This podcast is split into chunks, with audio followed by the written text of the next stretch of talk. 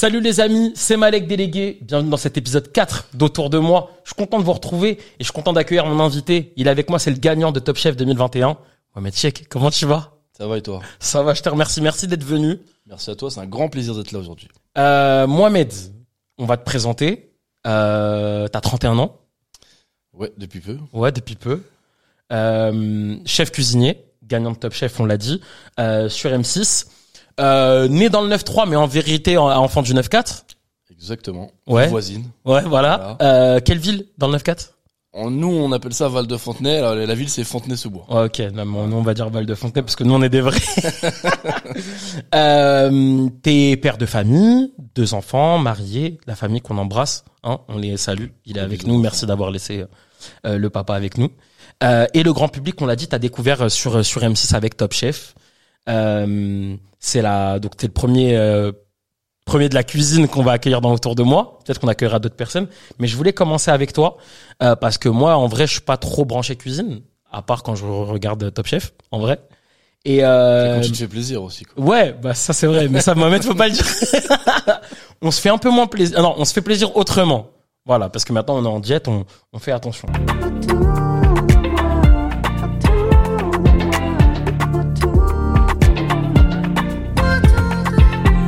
Pour ceux qui sont férus de cuisine, est-ce que tu peux nous dire des cuisines euh, par lesquelles tu serais passé, histoire que, que les gens un peu puissent te, puissent te remettre? Alors, c'est vrai que bizarrement, il y a plein de gens qui me suivent, mais qui savent pas toujours ce que j'ai fait. Et je dis toujours en rigolant, je suis pas arrivé ici en, en allumant la lumière par hasard. J'ai toujours été passionné moi de, de cuisine, donc j'ai commencé euh, mon, j'ai commencé par des stages. Tu sais quand t'es à l'école euh, dans un restaurant qui s'appelait qui s'appelait le Petit Beaufinger à Vincennes, c'est une brasserie euh, française traditionnelle. Et après en fait j'ai eu des envies de de de, de, de strass et de paillettes en fait un milieu que que je pouvais pas fréquenter, donc j'ai dit euh, aussi pour la réussite qu'il fallait que je vise des gros établissements. Donc j'ai commencé au Lucas, enfin ça s'appelait à l'époque le, le restaurant Alain Saint-Dérens Ok. deux étoiles au guide Michelin. Ensuite, euh, j'ai travaillé au Royal Monceau, à l'époque à la cuisine où il y avait une étoile Michelin aussi. Après, euh, je suis passé par les cuisines de Christian Dior à Saint-Tropez, euh, avec Yannick Aleno. Ensuite de ça, euh, j'ai été au Shangri-La, Paris, encore un palace. Et après, donc, euh, je commençais un petit peu à avoir euh, confiance en moi et à prendre un peu plus de place. Et donc, j'avais envie de prendre un risque et m'a proposé un poste de sous-chef, en fait, à l'époque au Sofitel de la Défense. J'avais 23 ans. Et chef, en fait, ce qui m'a intéressé, c'est qu'il m'a dit Je m'en vais dans trois mois, ils n'ont pas trouvé de remplaçant. Donc, potentiellement, pour toi, il y a une place à prendre. Et comme je suis un homme de challenge, j'ai accepté. Donc, j'ai fait trois ans et demi là-bas. Et ensuite, c'est Eric Fréchon qui est venu me chercher pour, pour le drugstore, une des plus grandes brasseries euh, parisiennes. Jusqu'à euh, ce super concours euh, Top Chef. Et puis après, bah, plein de, Ouais. On va-. On va, on va en parler. Euh, encore une fois, merci d'être là. Euh, vous le savez, dans, dans autour de moi, j'avais, j'ai décidé d'inviter que des gens que j'aime bien, de pas faire semblant, de pas inviter des, gens qu'on déteste. hein. Donc les gens que je déteste, vous savez très bien, vous n'aurez pas votre place ici. Euh, et encore une fois, Mohamed, bienvenue. Les amis, vous oubliez pas, hein, vous vous abonnez à cette chaîne, vous activez la cloche, vous mettez des commentaires, vous me faites la totale. Vous avez mis des commentaires extraordinaires sur le dernier épisode. Je veux des commentaires aussi extraordinaires sur cet épisode. Là, euh, le concept d'autour de moi, vous le savez, c'est de mettre en avant des personnes qui sont autour de notre invité. Pour la première fois, ils ne vont pas parler d'eux, mais ils vont parler d'eux en parlant de ceux qui les entourent. Et la première personne, on était obligé de commencer avec cette personne. On va parler de ta mère, Mohamed. Qu'est-ce que tu peux nous dire au sujet de ta maman Déjà, dans ton enfance, et ensuite, euh, le lien aussi, peut-être, avec la cuisine? Alors déjà, pour ceux qui ont la chance d'en avoir une, euh, pour moi, une mère, c'est quelque chose d'unique et, euh, et d'indispensable au quotidien. C'est quand même par là que la vie commence. Donc euh, déjà, je la remercie euh, d'avoir contribué à, à l'homme que je suis aujourd'hui. Et euh, donc ma relation avec ma mère, elle est, elle est, elle est un petit peu, on est très proche. Je lui reproche encore à 31 ans de pas réussir à couper le cordon. Je pense que c'est euh, pareil chez beaucoup de, Ouais. de gens issus euh, de l'origine algérienne. Donc euh, non non, je m'entends très bien avec ma mère. Après, je suis je suis quelqu'un de très dur, donc donc généralement c'est c'est pas toujours c'est pas toujours évident parce que je suis speed et tout, donc on n'a pas la relation qu'elle aimerait euh, qu'on ait, mais on s'entend très très bien. Ma mère c'est euh, la number one sur ma liste. Je ferai tout pour elle euh, jusqu'à ce qu'il faut, enfin jusqu'au bout et, euh, voilà. Et donc euh, donc ma mère, ça a commencé bah, par euh, ma naissance, hein, avant tout, donc à Montreuil, en 93. Et ensuite, donc, euh, bah, avec mes parents, donc avec mon père aussi, euh, elle a contribué à, à mon éducation. Elle m'a donné toutes ces valeurs en fait de partage, de respect, d'amour, de, de, de, de, détermination, de travail, de volonté. Enfin, la liste est longue.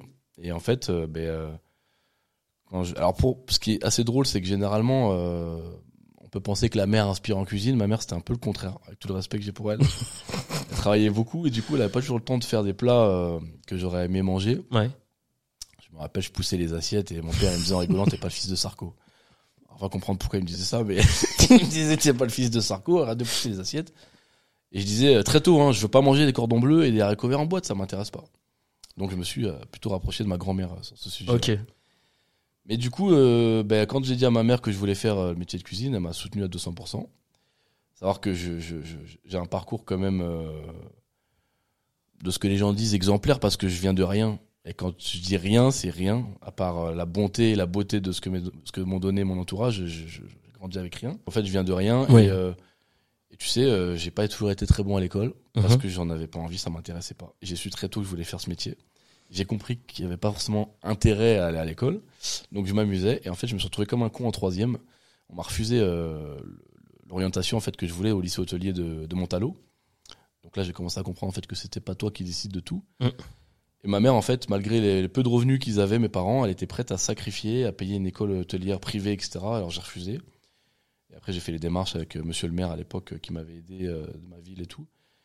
Et après donc elle a elle a fait ce qu'il fallait parce que euh, il fallait acheter des costumes et je voulais pas le costume euh, basique, je voulais le costume un peu bien, la petite cravate rose qui s'ajuste, etc. Et elle a toujours fait ce qu'il fallait pour pour que pour m'offrir ce qui ce qui ce que ce que j'avais envie. M'enlevait euh, la viande de son assiette pour la mettre dans la mienne pour que je puisse en manger deux parce que j'étais un garçon en, en pleine croissance. Et tout ça, c'est des trucs que tu oublies pas. Et en fait, il y a eu une espèce de truc qui s'est déclenché en moi, c'est euh, le, le, le, le, c'est pas un syndrome, mais c'était l'envie de, de leur rendre en fait euh, Mm. euh, ce qu'ils m'ont donné. Et au-delà du fait qu'une mère c'est quelque chose de super important, je me suis dit attends mais si j'en suis là c'est aussi grâce à eux. Il faut que je leur rende. Donc c'est devenu mon objectif. Parce que quand j'ai commencé en cuisine c'était très dur. J'ai voulu abandonner plus d'une fois. Et euh, ma mère me demandait comment ça se passe. Je lui toujours ça va bien. Et je suis rentré, je pleurais dans mon oreiller. Et j'ai jamais voulu abandonner parce que je voulais pas les décevoir. Et je sais, je finissais tard quand j'étais à, la Madeleine à l'époque. On finissait des fois à minuit et demi, une heure, il y avait plus de train. Donc je disais à mes parents, est-ce que ça vous dérange de venir me chercher? Parce que sinon je sais pas comment je vais faire pour rentrer, noctilien, etc. Et donc euh, mon père, ma mère, hein, mais ma mère venait aussi me chercher. Je me rappelle, elle se cachait, euh, parfois même des fois les, les poubelles. Il faut pas, pas qu'on me voit. je vais passer pour un gamin. Et donc après une longue journée de travail, les tâches ménagères, etc. à la maison, elle venait jusqu'à la trajet. Madeleine à minuit pour venir me chercher. Donc quand on dit que les parents ils ont une importance dans l'éducation d'un enfant, c'est Ouais. évident à 200% et, et c'est pour ça que je les remercie et ma mère c'est elle aura tout ce qu'elle veut euh, de mon présent en tout cas.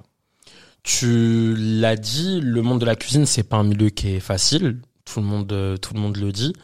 Euh, Est-ce que tu estimes qu'il a été plus dur pour toi? T'as parlé dans Top Chef de du racisme. euh, Je vais pas dire dont t'as été victime, mais dont t'as été la cible, parce que t'es pas une victime. Euh, Est-ce que t'estimes que ça a été beaucoup plus dur pour toi que pour les autres? Et Alors- comment t'as cherché à préserver aussi ta mère de ça? Alors euh, je crois qu'on refuse, je crois qu'on se ressemble un peu sur certains sujets, Ouais. hein. on refuse le discours victimaire. Moi je dis toujours que le mot racisme c'est fort. Être raciste c'est quelque chose quand même de très fort et ça a engagé des guerres et des, et des sujets euh, qui sont dangereux. Donc je dirais plus de la discrimination que du racisme, c'est Ok. ce que j'emploie comme mot. Et oui, au début, euh, bah, dans la cuisine, euh, surtout dans les grands établissements, bah, permets-moi le mot, il y avait que des blancs. Euh, et en fait, ben, je comprenais pas que un jeune français, parce que moi je me suis toujours considéré comme français, qui veut travailler dans la gastronomie française, qui est réputée au- aux yeux du monde entier, bah, c'était pas possible. Ça n'a jamais été les chefs hein, qui, me le, qui me le disaient, c'était plus les équipes. T'as rien à faire là, etc. Euh, Tu dois laisser ta place à quelqu'un d'autre, etc. Les mecs comme toi, ça la plonge. Voilà. Maintenant, y a, y a- c'est ce que je dis, euh, c'est que c'est vrai que c'est du passé, c'est important d'en parler quand même, mais maintenant je vois de l'avant. Aujourd'hui, ça a changé. Tant mieux. Ça a changé aussi par contrainte parce que bah y a plus beaucoup de gens qui veulent faire ce métier, donc euh, on accepte beaucoup plus euh, les différences. Mais je trouve que c'est un, truc de dingue parce que sur le principe, la cuisine française s'est inspirée du monde entier. Mhm. Et tu te dis, attends, j'ai 15 balais, je sors d'un quartier où j'en chie, je fais tout pour euh, rendre hommage à mes parents et en fait, on, on m'empêche d'avancer. Et ça, c'est une réalité. On- Qu'on le veuille ou non, c'est une réalité. Et ta maman, tu l'as toujours préservé de ça, t'as jamais voulu lui en parler? Tout ce que je subissais de difficile, je, Ouais, leur, ok. je leur disais pas. C'était, je te dis, je rentrais parfois, je pleurais dans mon oreiller, véridique. Hein. Pourtant, je suis pas un faible d'esprit, mais Hum. au bout d'un moment, quand toute la journée on t'en met sur les côtes, au-delà Oui, du, oui. du travail de cuisinier, tu vois, bah, tu fonds, tu vois, et tu te dis, mais pourquoi on me fait ça en fait? Je. Parce que je pense que soit comme moi, on est constitué normalement. Mm. Euh, moi, je suis né ici, j'ai rien demandé à personne. hein, euh, voilà. Je suis très content par On contre. est français. Voilà. Et... et voilà, et tu te dis, c'est quand même chelou comme, euh, comme philosophie, quoi. Est-ce que euh, tu gardes aujourd'hui, tu nous as parlé des valeurs que t'as inculquées ta, ta mère. Est-ce qu'aujourd'hui, dans, dans, aujourd'hui, t'as 31 ans, donc t'as grandi. Est-ce que tu gardes des choses ou une phrase, que- quelque chose que t'as laissé ta maman et que tu gardes aujourd'hui? Alors, c'est pas des phrases, c'est plus des manières de, me- de, de me comporter. Ok. J'arrive, alors sauf aujourd'hui, je m'en excuse. Généralement, ça arrive toujours au moins. euh, Non, maintenant j'ai plus trop le temps aussi, mais j'arrive au moins une heure en avance. En fait, quand j'allais aux entretiens, parfois les, les, les- les gens que j'avais en, en rendez-vous, ils, étaient, ils me disaient mais monsieur, on a rendez-vous dans une heure ou dans deux heures. Quoi. Ouais. Elle me disait toujours d'arriver une heure ou deux en avance, toujours au, au, grain près, tu vois, toujours bien coiffé. Elle me disait toujours, faut que tu sois propre, bien coiffé, euh, coiffe-toi bien, coupe tes ongles, machin, truc, etc. Ta barbe. Et c'est vrai que je suis devenu un peu, euh, bah, j'ai gardé tout ça. J'ai horreur d'arriver en retard. J'essaie d'être toujours euh, vraiment présentable et tout, même si c'est pas toujours facile. Il y a des jours où t'as envie de sortir avec ta touffe, tu vois. Ouais. Et toutes ces choses-là, quoi. Et la bonté. Mm. Tu vois, ma mère, c'est quelqu'un qui, qui, parfois, je lui dis, qui est trop gentil. La bonté, en fait, qu'elle offre à tous ceux qui l'entourent et même à ceux qu'elle connaît pas. Elle me l'a transmis aussi. Et, euh, voilà, et je me dis, en, me levant le matin, quels que soient les gens que je vais rencontrer sur mon chemin, il faut qu'ils pensent du bien de moi. Voilà. Et ça, c'est un peu ma mère qui me l'a, qui me l'a, fait partager aussi. Ok. Euh, t'as parlé du fait d'être euh, au carré, exemplaire. On va y revenir après parce que c'est hyper intéressant. Euh, les amis, je reviens, je vous relance encore une fois. Il faut que vous vous abonniez à cette chaîne, c'est important. Parce qu'il y a plein d'autres épisodes qui arrivent. On est en train de bosser sur les épisodes du mois de décembre. Je vous en parle même pas, ça va être une dinguerie. Ok? Vous pourrez pas dire que je vous ai pas prévenu, au moins je vous ai, je vous ai prévenu. Euh, on continue, Mohamed, autour de toi. Il y a, bon, t'as rencontré des chefs sur ton chemin, mais t'as rencontré un chef euh, que tu voulais mettre à, à l'honneur aujourd'hui, le chef euh, Jérôme Bantel. Euh, votre rencontre, l'impact qu'il a, euh, le chef Bantel qui est deux étoiles au guide Michelin, on le rappelle. Euh, Dis-nous en plus. Alors c'est euh, c'est c'est plus qu'une personne pour moi parce que donc je reviens dans le contexte où je crois que c'était en 2008 ou 2010, je sais plus maintenant, mais donc il fallait trouver un stage. Et en fait, donc le lycée hôtelier m'avait trouvé un stage, mais qui pour moi était pas assez haut entre guillemets par rapport à ce que je voulais. Donc j'ai postulé partout. euh, Je vais pas les citer, mais Mmh. j'ai postulé dans tous les endroits que j'avais envie de travailler et m'ont tous refusé. Donc là, je me suis dit, mais attends, mais comment tu peux refuser quelqu'un qui a envie de travailler gratuitement? Voilà. J'ai tout de suite compris que je ne correspondais pas à, à- à- à l'éthique euh, physique. Et voilà, il y a des endroits où euh, les mecs, ils font tous 1m70, euh, sur 65 kilos, euh, ils sont tous coiffés de la même façon, etc. Et voilà, ça change maintenant, mais. Et donc, à l'époque, euh, il y avait le journal l'hôtellerie-restauration en papier. Et le restaurant du coup du chef euh, Alain Saint-Dérin ou euh, le chef Jérôme Banquetel officier recherchait un commis de cuisine. Donc j'ai appelé et j'ai dit je cherche un stage. Et il m'a dit vous êtes dispo? J'ai dit oui. Donc j'ai été le voir. Et sais quoi? Ça a été physique.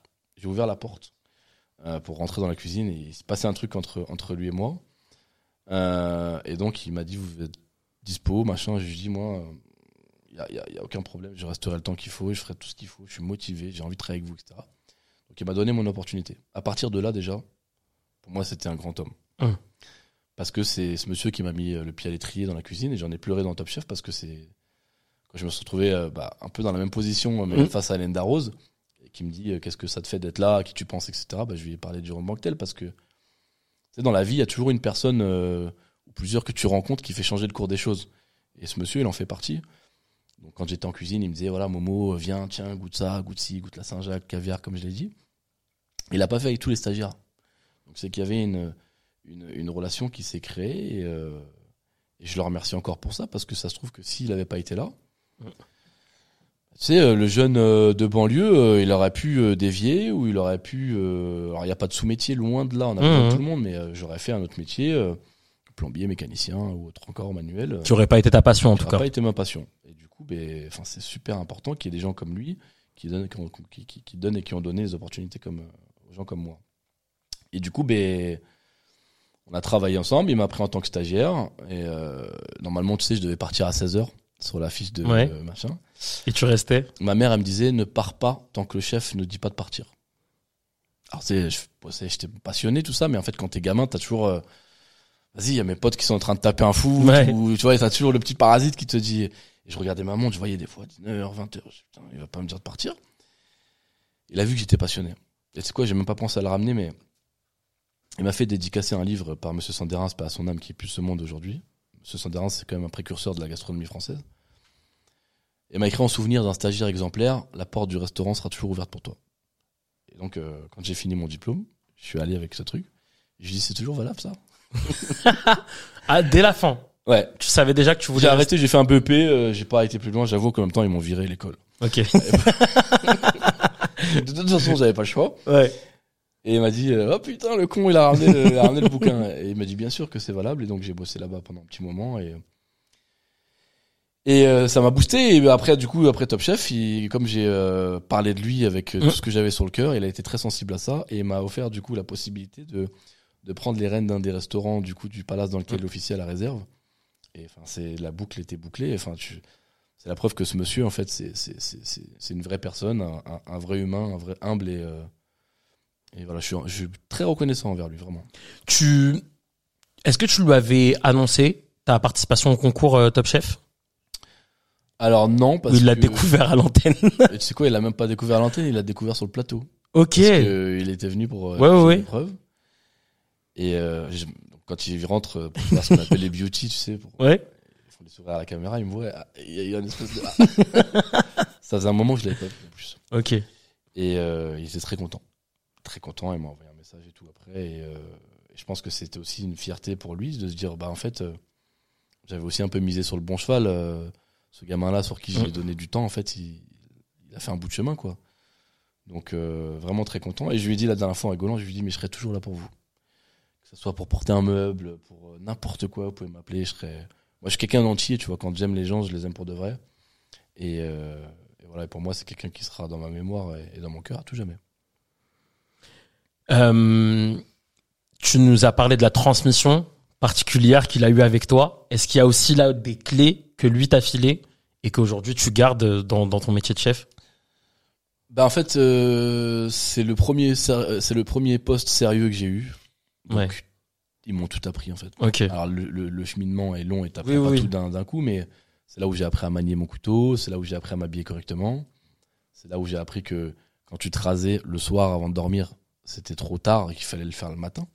Hein Euh, c'est là où j'ai appris en fait bah, la brigade, enfin tous ces trucs-là, et puis surtout le, le niveau euh, étoilé quoi, et euh, les produits, découverte des produits. Donc ça a été vraiment un- une expérience mais incroyable.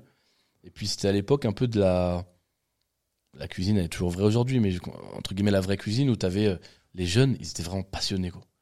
Il y avait des CV, il y avait une pile comme ça de CV sur les bureaux des chefs qui fait qu'il y avait un espèce d'engouement où tu disais bon bah faut que je me bouge le cul parce que sinon c'est un, autre qui va prendre ma place. Aujourd'hui malheureusement ça a changé ça et du coup bon bah on perd un peu le charme euh, du métier qu'on avait. Tu euh, l'expliques comment ça Il y a plein de raisons, c'est que bah c'est un métier qui est difficile. Mhm. Donc déjà, si on le fait pas par passion, c'est compliqué. Même en étant passionné, c'est dur déjà. Après, les mentalités, euh, je crois qu'il y a une génération qu'on appelle XY ou un truc dans le genre. Ouais. euh, euh, X, Y, Z. voilà, qui sont arrivés avec un état d'esprit qui est différent. Mhm. Euh, Il y a des chefs qui se sont mal comportés aussi, faut le dire, Mhm. et qui continuent à mal se comporter malgré tout. Et après, tu as eu des effets, en plus de ça, Covid, etc. Tu as le digital, en fait, ça a ouvert, la preuve étant aujourd'hui, c'est que ça a ouvert énormément de métiers. Mm. Et c'est des métiers qui intéressent, pourquoi? Parce que c'est cool et que, sur le principe, c'est du boulot, mais tu sais, t'es moins fatigué, même moi, quand je fais mes contenus, c'est sûr que c'est moins compliqué que faire une journée de Mm. cuisine. Donc, il y a plein de gens qui se sont dirigés vers ça, etc. Et beaucoup d'étrangers. Malheureusement, en tout cas, nous, ce qu'on constate en cuisine, c'est que la France, euh, déjà, n'attire plus, contrairement à ce qu'on pense. Et euh, il y a beaucoup de gens qui partent travailler à l'étranger, hein. que ce soit Australie, Polynésie, Dubaï, Saint-Barth, euh, Marrakech, Pour faire de la cuisine française, mais là-bas. pour faire de la cuisine, ouais, carrément. Donc on se dit, putain, euh, c'est Ouais. chaud quand même parce que. Et moi, j'avais fait une formation avec un monsieur qui s'appelle Bruno Gosso.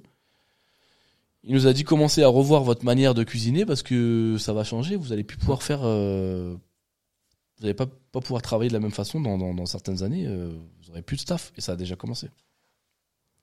Tu, dans ton lien avec tes équipes, euh, avec tes brigades, est-ce qu'il y a des trucs, encore une fois, que, que t'as appris toi avec le chef Banquetel et, ou même dans la manière de, de, de travailler avec eux? Est-ce qu'il y a des spécificités? Je sais pas, hein, je, Non, c'est pas parce mon que- monde, mais je- je- j'essaie, d'imaginer un peu. Non, parce qu'en fait, euh, tu sais, c'est comme une éducation. Ouais, T'as tes parents, mais ça fait pas tout. c'est T'as vrai. les professeurs, t'as les éducateurs, t'as tes voisins, t'as tes collègues, etc. Et euh, il a participé à mon éducation. Mhm. Donc, je pourrais pas te dire avec détail euh, qu'est-ce qu'il a changé en moi, mais il m'a apporté dans ma personne et dans ma cuisine, c'est évident. Et, euh, voilà, mais il n'y a pas de truc spécifique. euh, parce que chacun est propre à lui, tu vois, tu observes. En gros, tu fais un espèce de cocktail de tous les établissements et tous les chefs avec qui tu as bossé. Tu adaptes ça à ton profil. Et, euh, et tu t'organises après en fonction, tu vois. Sur le même modèle que le Mohamed qui avait 15 ans, si aujourd'hui tu rencontres un, un petit de 15 ans, une petite de 15 ans qui rêve de faire de la cuisine, qui a cette passion-là, qu'est-ce que tu lui donnerais toi comme conseil? Alors, les conseils que je lui donnerais, c'est euh, d'avoir des ambitions à la hauteur de ce qu'ils sont capables de supporter. Parce qu'en fait, t'as plein de jeunes qui commencent la cuisine, qui vont taper direct dans des trois étoiles. Tu sais, c'est, je compare ça, moi je suis passionné un peu par ça, euh, Mhm. GIGN, le RAID, etc. Parce que c'est de l'élite aussi. Je compare ça en rigolant des fois. Je dis, mais quand tu vas au GIGN ou au RAID, c'est super con, mais il te dit, mets ta gueule dans la boue, je veux plus te voir. Tu vas pas lui dire, oh non, mais euh, euh, pourquoi tu me demandes ma- de mettre ma tête dans la boue? Eh, t'es venu, tu sais ce que c'est, mets ta gueule dans la boue, ferme-la et vas-y, tu vois. Je dis pas que c'est ce qu'il faut faire en cuisine, Ouais, ouais, ouais. mais dans des trois étoiles, c'est l'élite. Les mecs, ils sont comme ça tous les jours. Parce que c'est comme quand t'as le ballon d'or, c'est comme quand t'as ce que tu veux. Quand t'es au max, c'est comme Christian Dior, c'est comme euh, des grandes marques. L'avoir, c'est très bien. La garder, c'est plus compliqué. Exactement. Donc il y a une espèce de pression naturelle Mm. Qu'il faut essayer de, retranscrire euh, avec sympathie auprès des équipes, mais naturellement, tout le monde est tendu. Et pour commencer, c'est pas les meilleurs établissements, quoi. Donc, euh, parce qu'en plus, tu vas commencer, tu vas faire que des petites. euh, généralement, tu mets les pouces ou t'écosses les petits pois ou tu travailles sur les girolles et tout. C'est pas les trucs les plus intéressants. Alors que quand tu vas rentrer dans une petite brasserie, on va te considérer un peu plus. Tu vas faire un peu de cuisson, etc. Donc, t'es un peu plus à l'aise avec le feu, etc. Et voilà le conseil que je pourrais donner déjà. Et après, c'est d'écouter. C'est écouter, c'est que le chef, euh, c'est un mentor. Et s'il dit quelque chose, c'est que c'est qu'il y a une raison. Il faut arriver à l'heure, il faut être propre. Et en fait, il faut aussi s'intéresser au métier euh, en dehors de son travail. Parce que nous, il y, a, y a- y a un chef souvent qui dit, euh, Nicolas Salle, euh, qui me dit, nous, on était cons à l'époque, euh, on acceptait de travailler de 8h à minuit. Aujourd'hui, les jeunes sont un peu moins cons. Du coup, ils Ouais. finissent à 16-17 heures, ce qui est très bien pour eux. Mais quand tu finis à 16-17 heures, c'est pas tu coupes, tu oublies tout. Tu travailles pas à la mairie en fait. La, la, la- tu- ça, tu vois, c'est- Pas mal. c'est- non mais tu vois, la mairie, tu fermes ton bureau, je veux pas Ouais, entendre parler des demandes de logement, tu vois. Fin de la journée. voilà, c'est fin de chantier comme on dit. J'embrasse toutes les personnes avec qui j'ai bossé en mairie. Je vous salue. Mais sans être négligent, loin Bien de là. sûr, bien on sûr. a besoin, on les aime.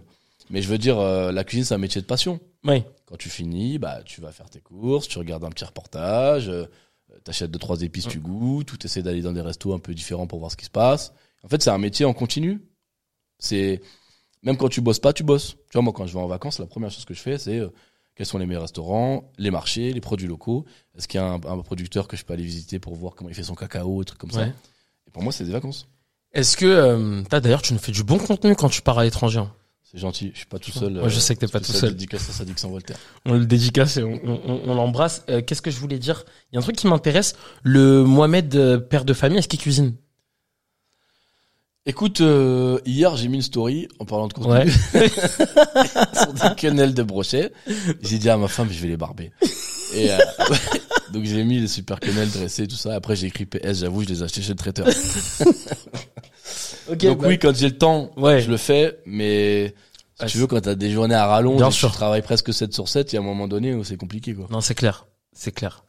Euh, en 2022, t'as sorti un bouquin Ma Méditerranée, que tu m'as gentiment dédicacé. Merci beaucoup.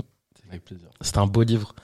Euh, un beau livre euh, où tu nous as concocté quelques recettes. Euh, Il y avait de tout en vrai. Il y avait euh, des cocktails même. Il y avait des cocktails, il y avait des mezzés, il y avait il y avait de la viande, il y avait du poisson, il y avait du végé. C'était pour tout le monde en vrai, c'était très cool. Euh, moi, il y avait deux coups de cœur. Il y a les beignets de gambas, mais que j'avais déjà goûté chez Manzili et c'était C'est pour vraiment- ça, parce que la question que j'avais posée, c'est est-ce que tu l'as fait la recette? Non, alors non, je l'ai pas. Je t'explique. Les, les, les beignets de gambas, je les ai pas fait, mais ce que j'ai fait, euh, il y avait un riz au lait euh, cannelle Ouais. que j'avais fait et qui était excellent et que j'ai fait, hein, que j'ai fait et c'est que j'ai réussi à faire. Bravo. Mais en vrai, c'était pas très compliqué. Non, il faut suivre la recette. Ouais, faut suivre la recette. Franchement, c'était très cool. Et en plus de ça, et là, je dis big up euh, le frérot Jimmy Mohamed euh, parce qu'il m'a parlé de tous les bienfaits de la cannelle il y a pas très longtemps. Donc, euh, je vais essayer de faire un petit peu plus de plats avec la cannelle. Euh, dans ce livre-là, tu nous fais euh, de la cuisine française avec des inspirations méditerranéennes. Tu l'as dit tout à l'heure, la cuisine française, en fait, elle est, enrichie depuis toujours de, plein d'inspirations. Toi, t'es d'origine algérienne, tu l'as mentionné tout à l'heure, et ça va être important pour la suite de l'épisode. Restez là. Est-ce que c'était important pour toi, justement, de, soit dans Top Chef, d'ailleurs, avec le nomade, le fameux, euh, ou, euh, ou, ou avec ces recettes-là, est-ce que c'était important de mettre une part de ton identité dans, dans ta cuisine? C'est une très bonne question. Je te remercie. non, mais c'est- elles sont toutes bonnes, mais celle-là, elle est. En fait, je me suis toujours caché euh, de ce que je suis. Alors, j'ai dit tout à l'heure que j'étais français, Mm. mais je suis aussi algérien. Mm. Parce que j'ai la double nationalité, mais je suis français. Et en fait, bah, mes expériences, mes expériences professionnelles, elles ont été euh, à 90% euh, autour de la cuisine française, parce que je fais beaucoup de cuisine asiatique aussi.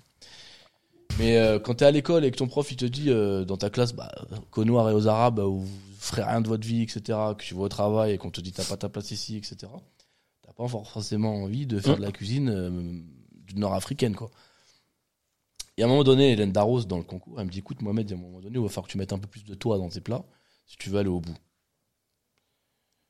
Je lui dis, ouais, mais en plus de moi, euh, je dis, moi, je fais de la cuisine. Après, moi, euh, je vais pas aller inventer des trucs.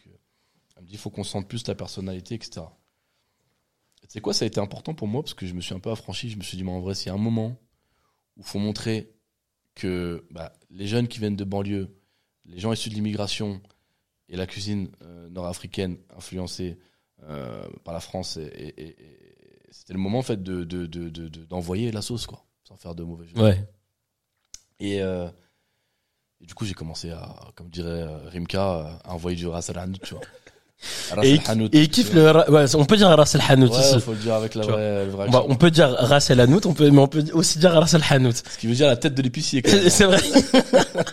mais qu'on explique, c'est un mélange d'épices pour ceux qui connaissent pas, euh, pour ceux qui sont pas dans la cuisine. Et donc, Rimka, qu'on big up dans une très belle vidéo que j'ai kiffé, euh, t'as, t'as bien dit, t'as, t'as dégainé du Ras El Hanout à toute patate. Ouais, dit tu leur as fait du mal avec ça.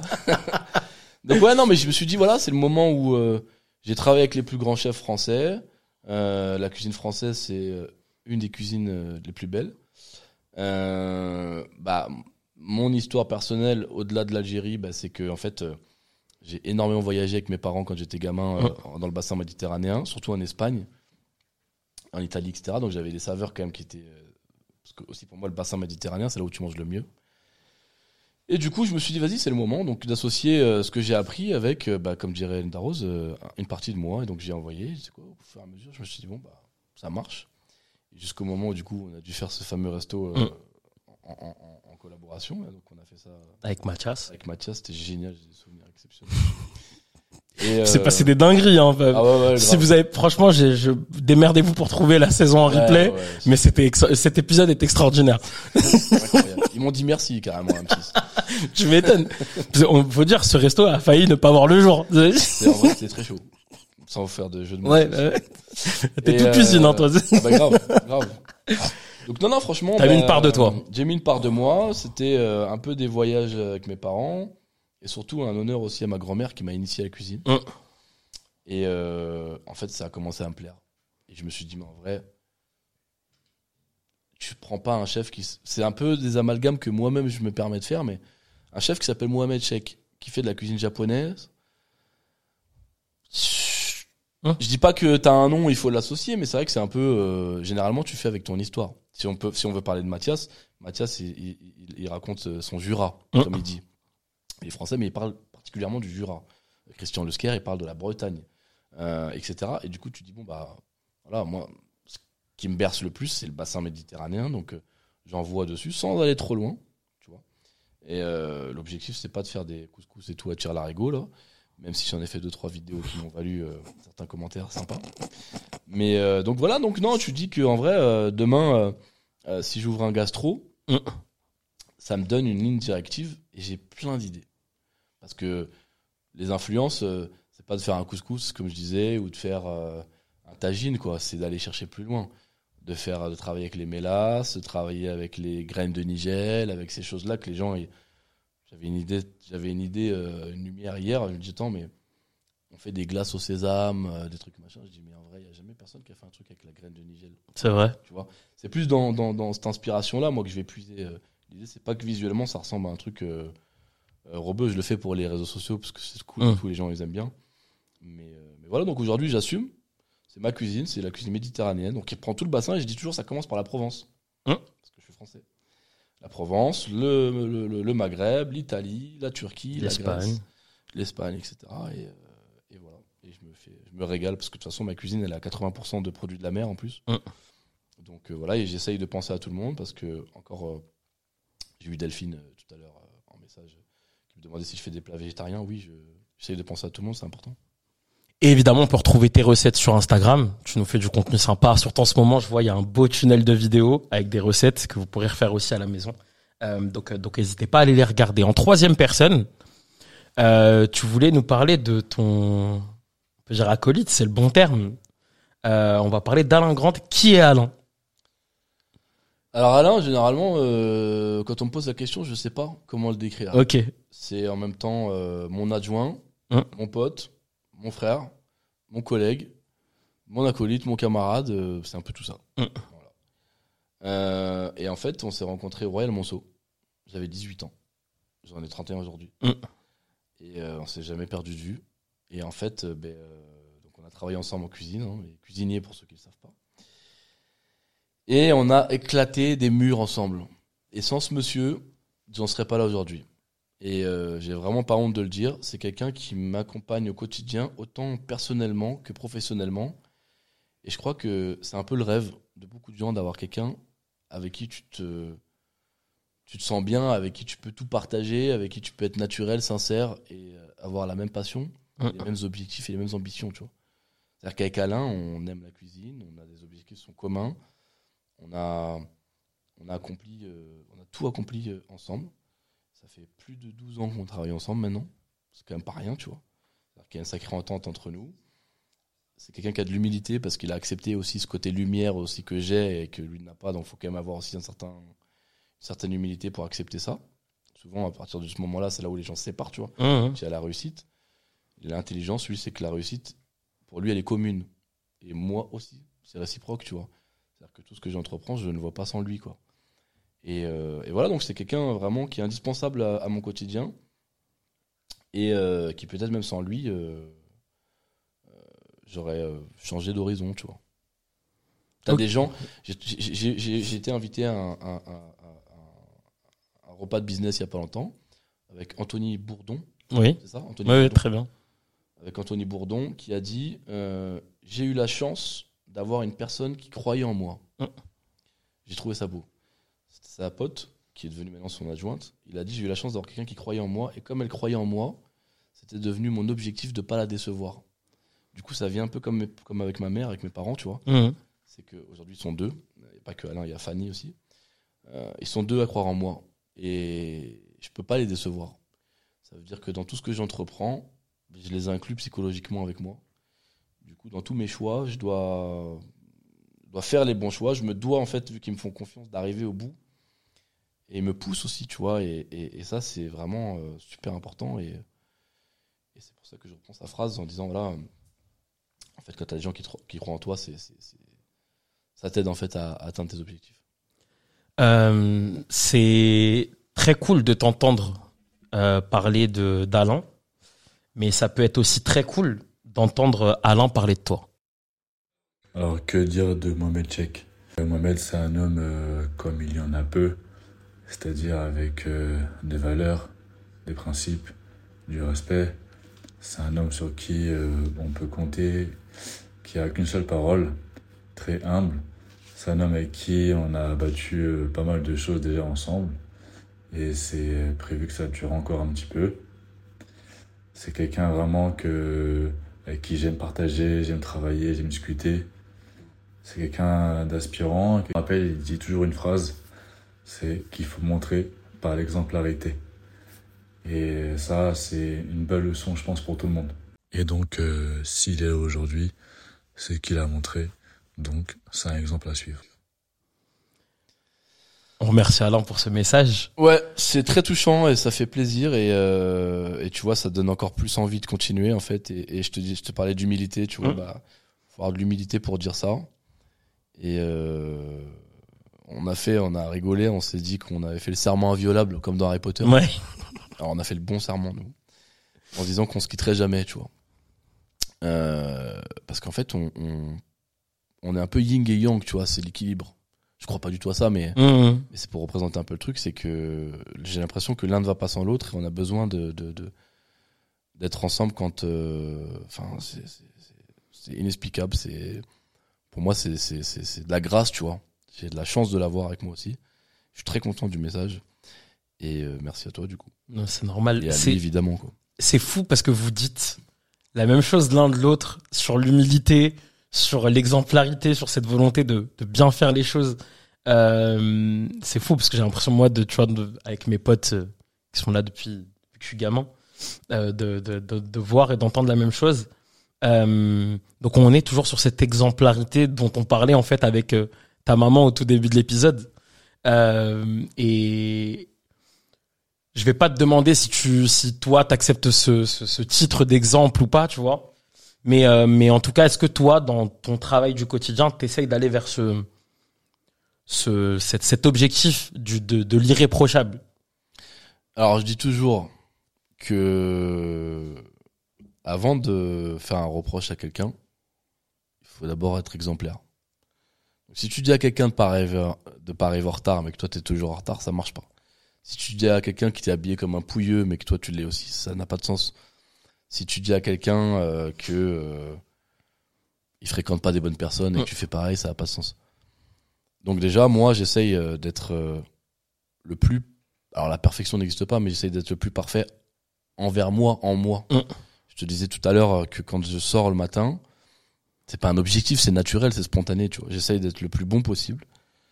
Et c'est mon objectif de vie parce que j'ai une philosophie dans laquelle je rentrerai pas en détail, qui me guide en fait au quotidien. Et, euh, et pour moi, c'est contrairement à ce que beaucoup de gens pensent, c'est ma ligne de conduite. Et tu vois, euh, il se passe des trucs un peu ouf parce que la dernière fois, j'étais avec Fanny, donc qui est mon autre adjointe, on faisait des courses pour un projet.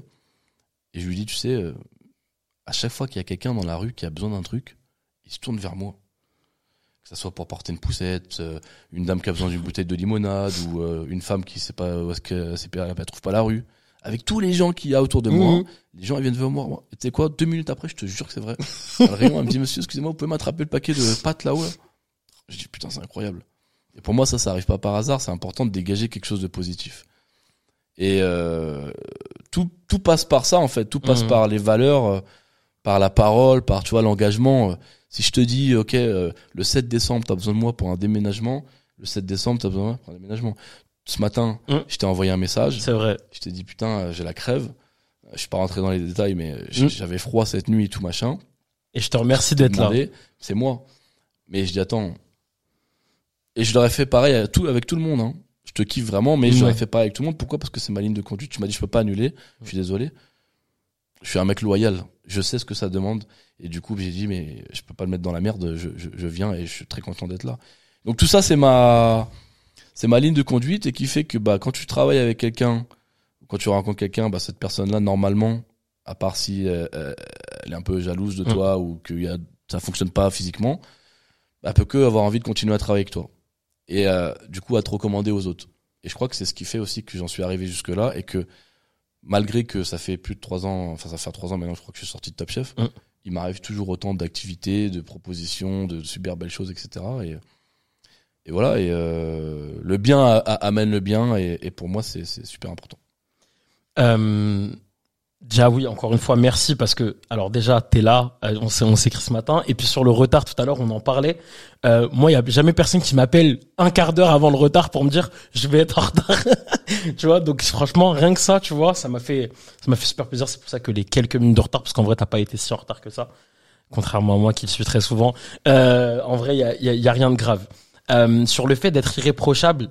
Euh, moi, je rejoins beaucoup ce que tu dis. Moi, je dis très souvent à ceux qui me connaissent pas, parce que mes amis d'enfance maintenant ils le savent. Moi, je juge personne. Ça, d'ailleurs, que les gens aiment bien me parler. Moi, je juge personne simplement parce que je demande pas à être jugé, parce que je pense pas être irréprochable sur, euh, partout. Nous ne sommes que des hommes, et, c'est important d'avoir conscience de ça. Et c'est pas c'est pas- le cas de tout le monde. Et sur le fait d'être irréprochable, tu me parlais. Du coup, je pensais au 9-4. Coup, moi, j'ai pensé à Kerry James, qui dans Banlieusard disait euh, euh, les pièges sont nombreux, il faut que je sois deux fois plus deux fois plus motivé, deux fois plus qualifié, quelque chose comme ça. Et en fait, euh, et en fait, c'est moi aussi, ça a toujours été ma ligne directrice d'aller au moins pas d'être irréprochable, mais au moins d'aller au maximum de de, de de ce que je peux faire. On arrive à la fin de l'épisode d'Autour de moi, Mohamed. Tu nous as fait un cadeau par ta présence. C'est gentil. Euh, je le pense vraiment. Je voulais vraiment t'avoir et je suis très content vraiment que tu sois venu. Euh, parce que la cuisine est un milieu en plus où c'est un peu le monde des initiés, tu vois. C'est un peu compliqué quand on connaît pas la cuisine de, Bien sûr. de, de, de, de s'y intéresser et d'en parler. Euh, J'ai longtemps réfléchi à ton cadeau qu'on va te remettre, que Yara qui travaille avec moi va rapporter, parce qu'il est un peu imposant ce cadeau. Et normalement, tu as simplifié l'ouverture. Merci Yara. Euh, Les choses en grand. Mais attends, grand invité. euh, Heureusement que je suis pas venu en moto aujourd'hui. Non, ouais, grave. tu sais qu'à un moment, je me suis dit ça. Je me suis dit, attends, est-ce qu'il va venir en moto ou pas? Tout à l'heure, quand tu m'as dit, bah, je dois me garer, j'ai dit, ok. Euh, cadeau que tu peux ouvrir en vrai. Et pendant que tu déballes ton cadeau, je vais faire un- une spéciale dédicace à, à 213 Concept Store. Je vous mets l'adresse juste en dessous. C'est une boutique incroyable. Et je salue également l'artiste Anwar Boudia qui, euh, qui nous a permis d'avoir ce très très beau cadeau. Euh, Anwar, merci. Et merci à toute l'équipe du 213 Concept Store. Euh, alors, hop là. On te laisse regarder. Hop là, on t'enlève tout ça. Ça fait longtemps qu'on m'a pas offert de cadeau quand même. hein, je dis ça. euh. Je suis toujours en train d'offrir euh, des trucs aux gens et moi. hein. Alors, t'as juste à... Ah, Ah, Non mais tu vas retourner. Forcément. Moi le, le machin. Ok, donc on a une belle... On a l'affiche d'une belle toile euh, d'Anwar comme je disais, qui représente beaucoup, beaucoup de choses. Euh, donc on a l'affiche euh, d'une belle toile euh, réalisée par, par Anwar qu'on salue avec plein de petites références. Il y a des références qui, moi, me parlent. En plus, on en a déjà parlé. Je vois la Kerentika euh, qui est mentionnée, euh, qui est mentionnée un, euh, un moment. Euh, Il y a la silhouette de Shep Hasney aussi, avec Mezel Souvenir Indé, qui est une très belle chanson de Shep Hasney. Il y a Disco Maghreb. Il y a bref, plein de références à, à nos origines, à nous deux, à nos origines algériennes. Et, euh, et voilà. Et il nous a mentionné euh, euh, ton petit nom avec un, un petit chapeau de, de chef Pisto. ok, donc légendaire. légendaire. Merci beaucoup. Voilà ton cadeau, Mohamed. Très gentil. Mais c'est vraiment très sympa de ta part, je te remercie. Merci à toi. Et puis, euh, ça me donne presque envie de, de te proposer d'aller en Algérie ensemble, tu vois. Vas-y, avec plaisir. Avec faire plaisir. découvrir la, la culture culinaire. euh, Bah, en, en vrai, moi, j'ai la culture. Attends, on va remettre ton micro correctement. Moi, j'ai la culture euh, de culinaire de ma maman, ma maman qui arrive dans quelques jours à Oran d'ailleurs. Euh, et euh, mais avec plaisir. Moi, tu sais, je suis un grand passionné de cuisine. Ouais, parce que moi, je suis pas du tout euh, dans le communautarisme ou quoi. Ouais, que ce soit, ouais. mais c'est vrai que souvent, on parle de la cuisine marocaine, Mhm. qui est très bien. Mais les gens connaissent pas la cuisine algérienne, et elle est très vaste, de par la taille du pays. Et c'est vrai que je me dis, mais déjà, moi, j'ai envie de kiffer, et j'ai trop envie de le partager aux gens, donc je pense que c'est un truc que je vais faire euh, très prochainement. Je, je, je, on garde ça en tête. Euh, Qu'est-ce qu'on peut te souhaiter, Mohamed? Bah écoute, euh, j'ai envie de te dire euh, la santé, Mhm, la paix, mhm. et euh, bah, de continuer à vivre de jolies aventures comme celles euh, qu'on a vécues ensemble aujourd'hui. Ouais, je te remercie encore une fois d'être d'être venu. C'est à toi. Et n'hésitez pas à aller follow Mohamed sur Instagram, Mohamed Check sur TikTok aussi, parce qu'il y a des il y a des vidéos qui sont archi sympas. Encore merci Ça Mohamed. demande du temps, donc. Ouais. hein. C'est du travail. Comme pour autour de moi, du travail. Et ce travail, on l'a bas pour vous. Encore merci d'être resté jusqu'à la fin de cet épisode. N'hésitez pas à vous abonner, à liker cette vidéo, à activer la petite cloche et à nous mettre en commentaire qui vous souhaitez que l'on invite après Mohamed sur ce fauteuil. Il y a des invités qui arrivent. Franchement, j'ai envie de vous dire, mais je vais pas vous dire, ok? Parce que je suis un, je suis un immense enfoiré, donc je vais pas vous dire. N'hésitez pas aussi à vous abonner au canal de diffusion sur Instagram. Je vais vous balancer quelques exclus. Je vous ai balancé un petit peu les coulisses de cet épisode-là euh, quand on est parti faire du shopping avec Dylan, mon incroyable styliste, pour Mohamed. Bref, je vous mets tout sur le canal de diffusion. En attendant, prenez soin de vous, prenez soin des vôtres et à bientôt. Ciao